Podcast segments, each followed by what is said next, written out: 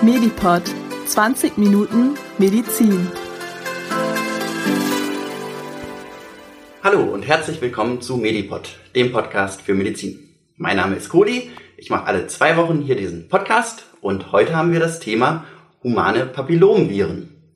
Das ist ein sehr spannendes Thema, wir steigen da gleich noch näher ein. Wir haben eine ganz tolle Expertin heute hier im Studio, Frau Professor Wieland. Guten Tag. Hallo, Herr Kohlenbach. Hallo, liebe Zuhörerinnen und Zuhörer. Sie sind besondere Expertin in dem Thema humane Papillomviren, denn Sie sind Leiterin des Nationalen Referenzzentrums für Papillom- und Polyoma-Viren an der Uniklinik Köln. Viele wissen jetzt vielleicht gar nicht, was ist eigentlich ein Virus. Und deswegen haben wir uns gedacht, am Anfang erklären wir erstmal, was sind Viren, was sind Bakterien. Dafür hat Vera wieder ein kleines Mediklärt vorbereitet und darin wird es einmal kurz erklärt. Viel Spaß! Kurz und knackig, Mediklärt. Viren und Bakterien können den Menschen ganz schön ärgern. Sie lösen Infektionskrankheiten aus. Wir werden krank und fühlen uns ganz schlecht. Gott sei Dank haben wir jedoch gegen viele Bakterien und Viren inzwischen wirksame Waffen gefunden. Doch wie sieht so ein Bakterium oder Virus eigentlich aus? Und was unterscheidet die beiden voneinander? Schauen wir uns doch zunächst einmal die Bakterien an. Das sind ganz kleine Lebewesen, die nur aus einer Zelle bestehen. Mit dem bloßen Auge sind sie nicht erkennbar. Sie haben einen Durchmesser zwischen 0,1 und 700 Mikrometer und sie kommen in vielen lustigen Formen vor. Kleine runde Kugeln, längliche Stäbchen oder auch spiralförmige Zellen. Die meisten Bakterien sind gar nicht so gefährlich. Manche sind sogar ganz wichtig für uns und leben friedlich in und auf uns. Hört sich seltsam an, aber in unserem eigenen Körper sind wir eigentlich sogar in der Minderheit. Während wir aus rund 10 Billionen einzelnen Zellen bestehen, leben auf uns rund zehnmal so viele Bakterien. Einige Bakterien sind aber ganz schöne Fieslinge. Sie infizieren zum Beispiel unsere Haut oder Organe wie unsere Blase oder Lunge. Das kann ganz schön schmerzhaft sein. Wir werden krank, bekommen Fieber. Unser Körper hat eine Armee mit Waffen gegen diese Eindringlinge, das sogenannte Immunsystem und versucht, die bösen Bakterien so schnell wie möglich zu zerstören. Und auch wir Menschen sind inzwischen gegen Bakterien gut gerüstet. Durch eine gute Hygiene können wir dafür sorgen, dass es gar nicht erst zu einer Infektion kommt. Impfstoffe schützen gegen bakterielle Infektionen und mit sogenannten Antibiotika können wir viele Bakterien angreifen und zerstören. Das sieht bei Viren etwas anders aus. Nur gegen wenige Viren sind heute effektive Medikamente verfügbar. Viren sind streng genommen keine richtigen Lebewesen. Sie sind kleine, infektiöse Partikel, die aber die Fähigkeit besitzen, sich zu vermehren. Dafür nutzen sie einen Trick. Sie suchen sich einen Wirt, zum Beispiel den Menschen, und nutzen dessen Equipment und Technik in den Zellen, um sich selbst zu vermehren. Ganz schön raffiniert. Dem Wirt bekommt das meist gar nicht gut. Er wird krank und fühlt sich schlapp. Auch gegen Viren kämpft unser Immunsystem mal mehr, mal weniger erfolgreich. Gott sei Dank gibt es eine ganze Reihe von Impfungen, die uns vor einigen bösen Viren schützen können. Eine Impfung funktioniert einfach gesagt so, dass dem Körper schon mal etwas verabreicht wird, das ganz ähnlich wie der echte Virus aussieht. Das Immunsystem lernt daran, wie es diesen Virus bekämpfen kann und ist dann gut vorbereitet, wenn mal der echte Virus vorbeischaut. Mit den spannenden Eigenschaften von Bakterien und Viren beschäftigt sich die Mikrobiologie und die Virologie und forscht ständig an neuen Waffen im Kampf gegen diese Krankheitserreger. Ihr hört Medipod mit dem Kohli. Vielen Dank, Vera. Wir haben heute das Thema humane Papillomviren und äh, Professorin Wieland ist unsere Expertin dafür. Frau Professorin, Warum sollten wir uns, vor allen Dingen auch als junge Menschen, denn mit dem Thema humane Papillomviren beschäftigen? Mit humanen Papillomviren sollte man sich beschäftigen, weil das quasi jede Person irgendwann im Leben betrifft, die man sexuell übertragen. Und insofern betrifft es vor allem Personen, die sexuell aktiv sind. Und äh, das trifft ja meistens für Leute in ihrem Alter zu. Also es ist eine sexuell übertragbare Erkrankung? Es ist eine sexuell übertragbare Erkrankung. Es ist vermutlich eine der häufigsten sexuell übertragbaren Erkrankungen. Und es ist, wenn man sexuell aktiv ist, würde ich sagen, fast unvermeidbar, sich nicht mit Papillomviren zu infizieren. Das hört sich jetzt erstmal ein bisschen ja. erschreckend an. Wie sieht denn da so die Verbreitung aus von den humanen Papillomen? Also im jungen Alter das, äh, ist die sehr hoch, über 50 Prozent. Und wenn man über das gesamte Leben schaut, ist die sicherlich über 80 oder sogar über 90 Prozent. Manche Leute sagen fast 100 Prozent. Allerdings muss man sagen, die meisten, die sich infizieren, haben keinerlei Folgen davon und werden mit diesen Viren sehr gut selbst fertig. Also viele Menschen haben diese Viren in sich, mhm. aber haben keine Erkrankung. Genau, die haben sich mal damit infiziert und können die dann für immer in Schach halten und haben kein Problem damit. Das ist ja erstmal ja. ganz beruhigend. Ist das weltweit überall verbreitet oder? Ja, das ist, ist weltweit überall verbreitet und es gibt keine relevanten geografischen Unterschiede. Okay, schauen wir uns nochmal an, wie die jetzt genau übertragen werden. Mhm. Kann man humane Papillomviren schon von Geburt an haben? Das ist ganz selten möglich, wenn die Mutter mit humanen Papillomviren infiziert ist. Die muss auch keine Symptome haben oder wenn sie Genitalwarzen hat. Dann kann sich das Kind während des Geburtsvorgangs mit Papillomviren über den Mund infizieren.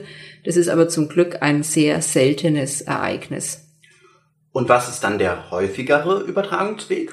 Der häufige Übertragungsweg ist sexuelle Aktivität und es beginnt eben dann, ab dem junge Menschen sexuell aktiv sind. Und ein ganz wichtiger Risikofaktor für Papillomvirusinfektionen ist die Anzahl der Sexualpartner, die man hat. Kann man denn auch über noch einen anderen Weg humane Papillomviren bekommen oder ist das eigentlich nur auf Also das ist sicherlich der Hauptübertragungsweg. Theoretisch kann das auch durch Hände übertragen werden äh, aber oder über ja Kleidungsstücke, die jemand anders vorher angehabt hat, aber das sind absolute Raritäten. Also es, man kann sagen, sexuelle Übertragung ist für diese Art von Papillomviren der Hauptübertragungsweg. Okay, also muss ich jetzt keine große Angst haben, dass ich mich auf der Toilette oder im Schwimmbad infiziere. Das ist extrem unwahrscheinlich. Extrem unwahrscheinlich. Gut. Nun haben Sie gesagt, meistens bleiben die humanen Papillomviren symptomlos. Man hat gar keine Erkrankung. In den anderen Fällen, was für Erkrankungen können humane Papillomviren denn äh, auslösen? Genau, die können einerseits gutartige Warzen auslösen. Das sind übrigens nicht die auch, die sexuell übertragen werden. Das haben auch Kinder an den Händen. Das sind aber dann andere Papillomviren. Und die, die sexuell übertragen werden, die können sogenannte Genitalwarzen, also Warzen im Anogenitalbereich, die heißen auch Feigwarzen oder Kondylome auslösen. Die sind dann eben wie Warzen im Genitalbereich, sind sehr lästig, aber nicht bösartig. Und das bekommen so ungefähr zehn Prozent der Menschen im Lauf ihres Lebens. Und wofür sie besonders gefürchtet sind, Papillomviren können Krebserkrankungen, also Karzinome auslösen, allen voran das Gebärmutterhalskrebskarzinom, aber auch Analkarzinome, Peniskarzinome, Vulvakarzinome, Vaginakarzinome und seit einigen Jahren beobachtet man einen Anstieg oder seit einigen Jahrzehnten schon von Papillomvirus bedingten Karzinomen des Hals- und Rachenraums. Okay, also zum einen diese gefährlichen Karzinome, ja. zum anderen die nicht ganz so gefährlichen Warzen. Ja, die sind nicht gefährlich, die kann man behandeln, das sind gutartige Läsionen, aber sie sind natürlich sehr lästig und erfordern meistens zahlreiche Arztbesuche. Wie sehen die so genau aus, diese Warzen? Die sehen sehr ähnlich aus wie Warzen, die man an den Fingern hat. Ja, kleine Erhabenheiten und die können sich auch großflächig ausbreiten. Die würde man erkennen, wenn man sich selbst im Genitalbereich betrachtet. Dann ist das wahrscheinlich häufig auch sehr schambesetzt. Das ist sicherlich Thema. sehr schambesetzt, ja. Genau, aber man sollte unbedingt zum Arzt gehen, ja. weil die müssen auch behandelt werden. Ja, sie sind ansteckend für andere, die sollten behandelt werden und auch wenn man zunächst nur wenige hat, können die sich ausbreiten. Es ist also auf jeden Fall empfohlen, die zu behandeln. Ja, wir sprechen ja heute über die humanen Papillomviren und die verschiedenen Erkrankungen, die die erregen. Gibt es denn da verschiedene humane Papillomviren? Wie sieht das aus? Ja, es gibt ganz verschiedene humane Papillomviren, die man mit griechischen Buchstaben diese Gruppen bezeichnet. Alpha, Beta, Gamma, My und Ny. Und wir reden heute in dieser Sendung nur über Alpha-Papillomviren, die durch Sexualkontakte übertragen werden. Es gibt auch Alpha-Papillomviren, die Warzen bei Kindern und Jugendlichen an Händen und Füßen verursachen, die man nicht sexuell übertragen. Und über die reden wir heute nicht. Und bei diesen Alpha Papillomviren. Gibt es da auch verschiedene Stämme? Ja, da gibt's ganz viele verschiedene Stämme, mehrere hundert und ungefähr so 40 plus infizieren den Anogenitaltrakt.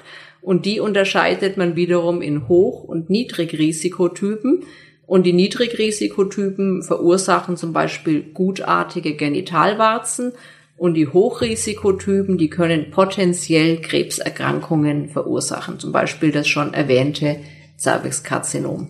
Darauf gehen wir später noch genauer ja. ein. Diese gutartigen Warzen haben wir jetzt schon genauer beschrieben. Mhm. Wie kann ich mich denn nun vor humanen Papillomviren schützen? Sie haben ja gesagt, die sind eigentlich sehr verbreitet ja. überall. Wie kann ich mich schützen? Sie können sich durch zwei Wege schützen oder auf drei. Erstens durch komplette sexuelle Enthaltsamkeit. Das ist wahrscheinlich meistens nicht praktikabel.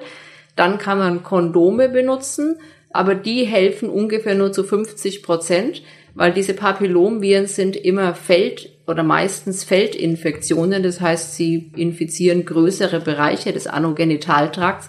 Das heißt, man hat die als Mann dann nicht nur am Penis, den man ja mit einem Kondom abdecken kann, sondern auch in der Umgebung. Und damit es nicht alles mit einem Kondom abdecken kann, kann man dann die Partnerin oder den Partner trotzdem infizieren. Also die haben so eine Schutzrate von ungefähr 50 Prozent. Und dann gibt's eine extrem effektive Methode der Verhinderung, das ist die Impfung, sofern man noch nicht mit diesen Papillomviren infiziert ist. Und deswegen impft man eben Jungen und Mädchen vor Beginn der sexuellen Aktivitäten ab neun Jahren, so neun bis 14 Jahre. Ja, über diese Impfung sprechen wir jetzt noch ein bisschen ja. genauer, weil ja der Schutz durch die Kondome, haben Sie gesagt, ist nicht ganz vollständig, ja. nicht ganz so effektiv und auch etwas schwierig. Wie sieht diese Impfung denn aus? Wann kann man die machen und mhm. wie wirkt die? Die Impfung ist ein Totimpfstoff. Das sind synthetisch hergestellte Viruspartikel, die nicht infektiös sind. Die werden in den Oberarm gespritzt und je nach Lebensalter braucht man ein oder zwei Infektionen. Und der ideale Impfzeitpunkt ist zwischen neun und 14 Jahren. Und wichtig ist, dass man vor Beginn der sexuellen Aktivitäten impft. Man kann natürlich auch mit älterem Alter noch impfen und je mehr sexuelle Aktivitäten man schon hatte, desto sinnloser wird es, weil man dann diese Viren mit einer gewissen Wahrscheinlichkeit schon erworben hat. Und wenn man die erworben hat, dann wirkt auch die Impfung nicht mehr. Genau, die Impfung enthält natürlich mehrere HPV-Typen, neun verschiedene und anderen zwei verschiedene HPV-Typen. Und man kann natürlich nie sagen, ob man all diese Typen schon erworben hat. Und die Krankenkassen zahlen, also alle Krankenkassen zahlen diese Impfung bis zur Vollendung des 18. Lebensjahres, also vor dem 18. Geburtstag.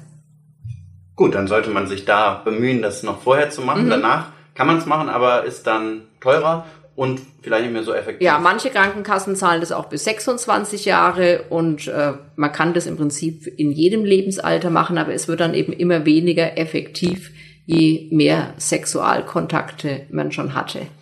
Also, wenn ich jetzt schon älter wäre, aber noch keine Sexualkontakte hatte, dann könnte ich vielleicht bei der dann Krankenkasse mal anfragen. Könnte man noch anfragen und ob das, ob sie das noch übernehmen. Dann könnte es sinnvoll ja. sein. Nun ist das ja eine noch nicht ganz so alte Impfung. Die gibt's jetzt Seit wann gibt es die Seit Impfung? 2007 gibt's die. Okay, jetzt schon einige Jahre ja. auch, aber nicht so lange wie andere Impfstoffe, die wir haben. Wie sieht es denn mit der Impfrate aus? Machen das viele Menschen? Das kommt auf die Länder an. Es gibt Länder, die haben sehr gute Impfraten, über 80 oder über 70 Prozent. Da sieht man dann auch schon Effekte dieser Impfung auf Populationsebene. Und wir hier in Deutschland haben sicher verbesserungswürdige Impfraten. Je nach Bundesland liegt es zwischen 30 und 40 plus Prozent. Was wäre so das Ziel, um die humanen Papillomviren vielleicht auch einzudämmen? Ja, gut wäre es, wenn man Impfraten über 80 Prozent hätte oder zumindest über 70 Prozent. Könnte man die dann so gut wie ausrotten? Es gibt mehr Papillomvirustypen, als in diesem Impfstoff enthalten sind. Also ganz ausrotten könnte man sie nicht, aber man könnte sie sehr stark zurückdrängen. Und Länder, die sehr hohe Impfraten haben, wie zum Beispiel Australien, die sehen jetzt über zehn Jahre nach Einführung dieser Impfung schon einen ganz deutlichen Rückgang einerseits von Genitalwarzen in ihrer Bevölkerung, andererseits aber auch von Krebsvorstufen. Haben die ungefähr halbiert, diese Rate an Krebsvorstufen. Nur zehn Jahre nach Einführung der Impfung. Das ist schon beeindruckend. Ja. Auf die Krebsvorstufen gehen wir ja gleich noch genauer ein. Mhm. Hm, gibt es denn irgendwelche Risiken bei der Impfung? Das ist ein Totimpfstoff und Totimpfstoffe sind generell sehr nebenwirkungsarm. Man kann ja Rötung, Schwellung, Schmerzen an der Injektionsstelle für einige Tage bekommen, aber generell ist dieser Impfstoff sehr gut verträglich. Man sollte im Sitzen oder Liegen impfen und danach vielleicht noch kurz in der Praxis bleiben. Einige der geimpften Jugendlichen sind vermutlich vor Aufregung dann kurz ohnmächtig geworden und deswegen sollte man das eben im Sitzen oder Liegen machen. Aber das ist jetzt keine strikte Nebenwirkung dieser Impfung. Also die sind unzähligen Studien mit wirklich vielen, vielen tausend Personen untersucht. Es ist nach Einführung in den Ländern untersucht worden. Es gibt keine Hinweise, dass die Impfung ernsthafte Nebenwirkungen hat. Also die Impfung ist sehr effektiv. Sie ist sehr effektiv. Wirkung. Ja. Und ist auch sehr sicher. Ist, würde ich halt sagen, sehr sicher, ja.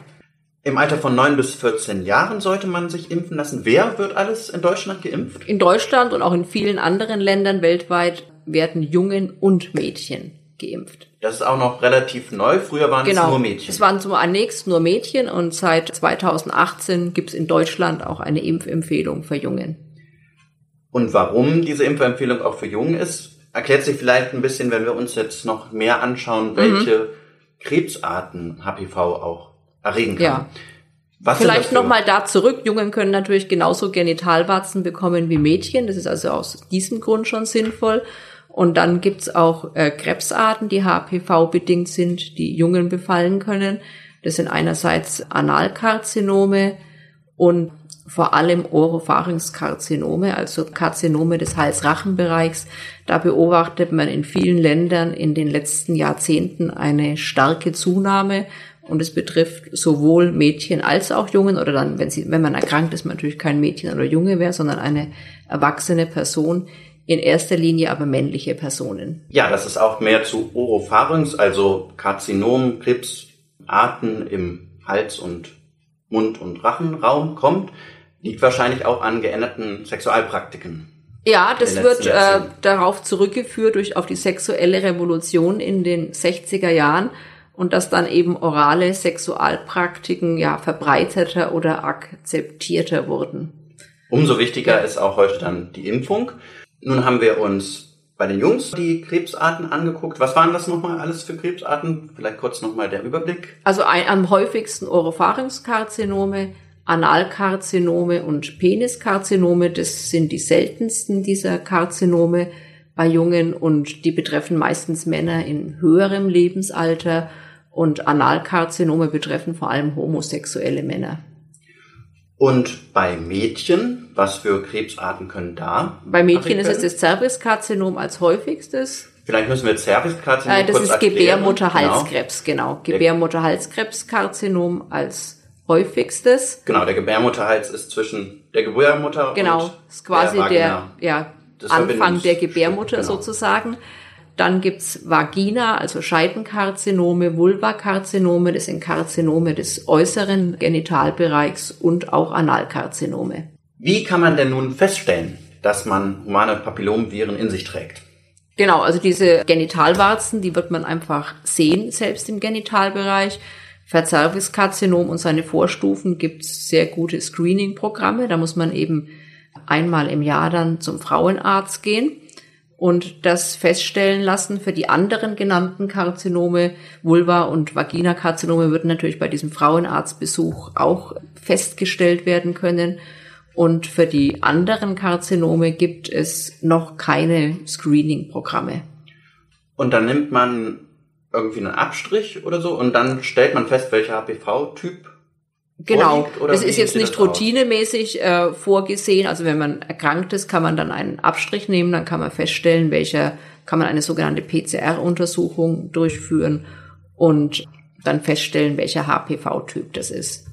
Okay, das wird also nur gemacht, wenn zum Beispiel Warzen vorliegen oder man irgendwie. Genau, man muss jetzt hat. bei diesen Warzen, da weiß man eh, dass es fast immer HPV 6 oder 11 ist und die Therapie, die man dann machen würde, würde jetzt nicht von der Art der HPV-Typen in der Regel abhängen.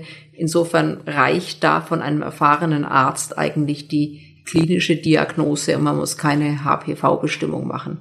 Genau, aber beim Gebärmutterhalskrebs macht man dann eher eine bestimmte. Auch nur, wenn man älter ist, weil wenn man da einen Abstrich jetzt machen würde bei jungen Frauen, würde man das sehr häufig finden und da muss überhaupt keine pathologische Zellveränderung vorliegen. Man kann auch so mit diesen Viren infiziert sein und es würde zu unnötiger Aufregung führen.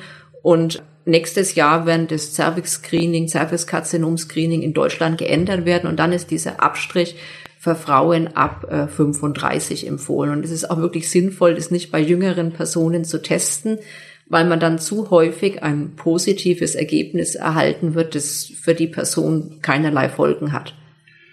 Kann man denn die HPV-Viren dann auch wieder loswerden? Ja, die aus? wird man dann wieder los und sie sind nicht mehr nachweisbar. Ob man sie wirklich dauerhaft immer los wird, das ist letzten Endes nicht geklärt, aber sie machen dann bei den allermeisten Menschen keine Probleme mehr. Okay, also man hat die einen Zeitraum lang, aber die gehen auch wieder weg. Die genau, die kann man dann nicht mehr mit PCR nachweisen und es dauert so zwischen 6 und 18, manchmal auch 24 Monate, bis die dann nicht mehr nachweisbar sind.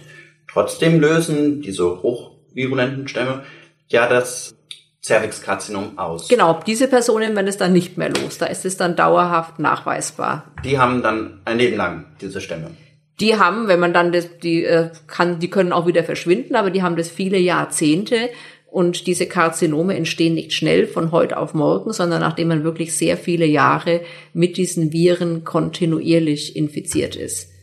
Und deswegen führt man eben ne, ab nächstem Jahr auch für das Service-Karzinom-Screening bei älteren Frauen ab 35 diesen HPV-Abstrich ein. Und wenn man dann immer wieder diese Viren hat, dann hat man schon ein deutlich erhöhtes Risiko, Cervixkarzinom oder seine Vorstufen zu entwickeln. Und da muss der Frauenarzt, die Frauenärztin auch mal genauer nachschauen mit weiterführenden Untersuchungen. Mhm. Aber das Cervixkarzinom-Screening wird auch schon vorher durchgeführt, nur nicht dieser Abstrich. Genau, da wird ein normaler Pappabstrich, das ist ein Zellabstrich, äh, durchgeführt, bis man eben 35 ist. Und dann kommt aber erst ab nächstes Jahr der HPV-Test dazu. Und ab wann muss man als Mädchen dann zu diesem Cervix-Karzinom-Screening, also noch ohne den Abstrich, ja. nur das Screening? Wann ist das? Äh, das sollte man ab 20 Jahren machen. Und von 20 bis 34 wird dann nur dieser Zellabstrich, der sogenannte Pappabstrich, ab nächstes Jahr gemacht werden. Und für ältere Frauen, die müssten dann etwas seltener hin und die kriegen dann einen kombinierten Papp- und HPV-Abstrich. Und in diesem Abstrich, den man schon ab 20 Jahren macht, sieht man dann Veränderungen an den Zellen, wenn genau. es zu einem Cervix Da sehen dann die Spezialisten, ob diese Zellen normal sind oder ob die schon verändert sind und Krebsvorstufen sein können. Und wenn dieser Verdacht besteht, dann müssen weiterführende Untersuchungen angeschlossen werden.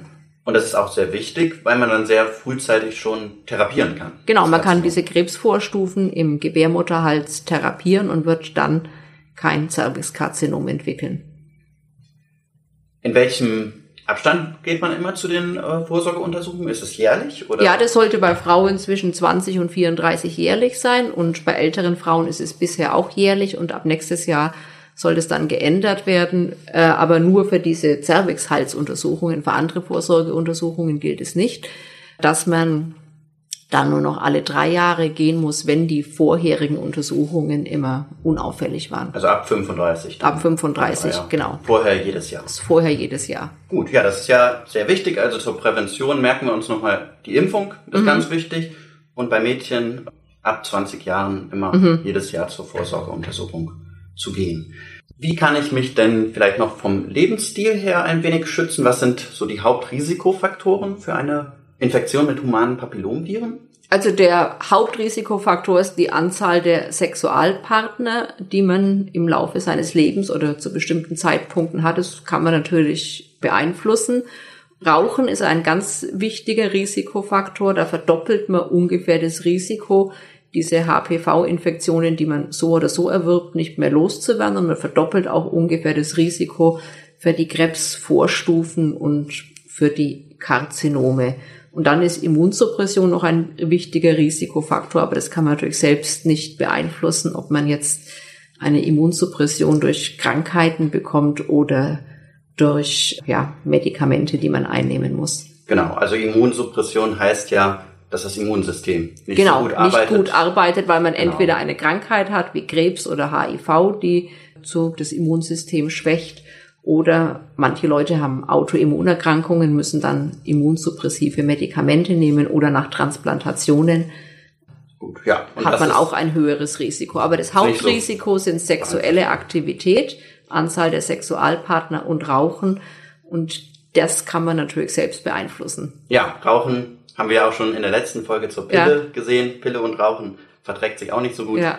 Also Rauchen Auf verträgt sich eigentlich mit fast gar nichts gut oder mit das gar stimmt. nichts. ja, ich fand, das war ein sehr interessantes und wichtiges Thema. Ich bemerke immer, HPV-Viren sind eigentlich irgendwie gar nicht so bekannt, auch als sexual, mhm. sexuell übertragbare Erkrankung. Syphilis oder HIV kennt jeder, aber mit HPV hat man sich häufig gar nicht viel beschäftigt. Deswegen vielen Dank, dass Sie heute als Expertin da zur Verfügung standen. Sehr gerne geschehen. In der nächsten Folge haben wir auch wieder ein sehr spannendes Thema. Diesmal geht es um das Down-Syndrom und wir haben eine Betroffene zu Gast bei uns im Studio, Nathalie Dedru. Sie hat das Down-Syndrom, wird uns ein bisschen erzählen, wie das Leben mit Down-Syndrom ist. Und wir werden auch uns ein wenig anschauen, die Diskussion um einen neuen Bluttest, mit dem man das Down-Syndrom schon in der Schwangerschaft feststellen kann. Ja, sehr spannend, kann ich nur empfehlen. Und wenn ihr immer auf dem Laufenden bleiben wollt, dann abonniert uns bei Instagram, Facebook oder Twitter oder meldet euch zu dem Newsletter an, den E-Mail-Newsletter, den wir auch auf unserer Homepage haben, unter www.lukas-kohlenbach.de Medipod. Und dann wünsche ich euch bis dahin alles Gute und immer schön gesund bleiben. Bis dann. Medipod. Jeden ersten und dritten Mittwoch im Monat. Überall, wo es Podcasts gibt.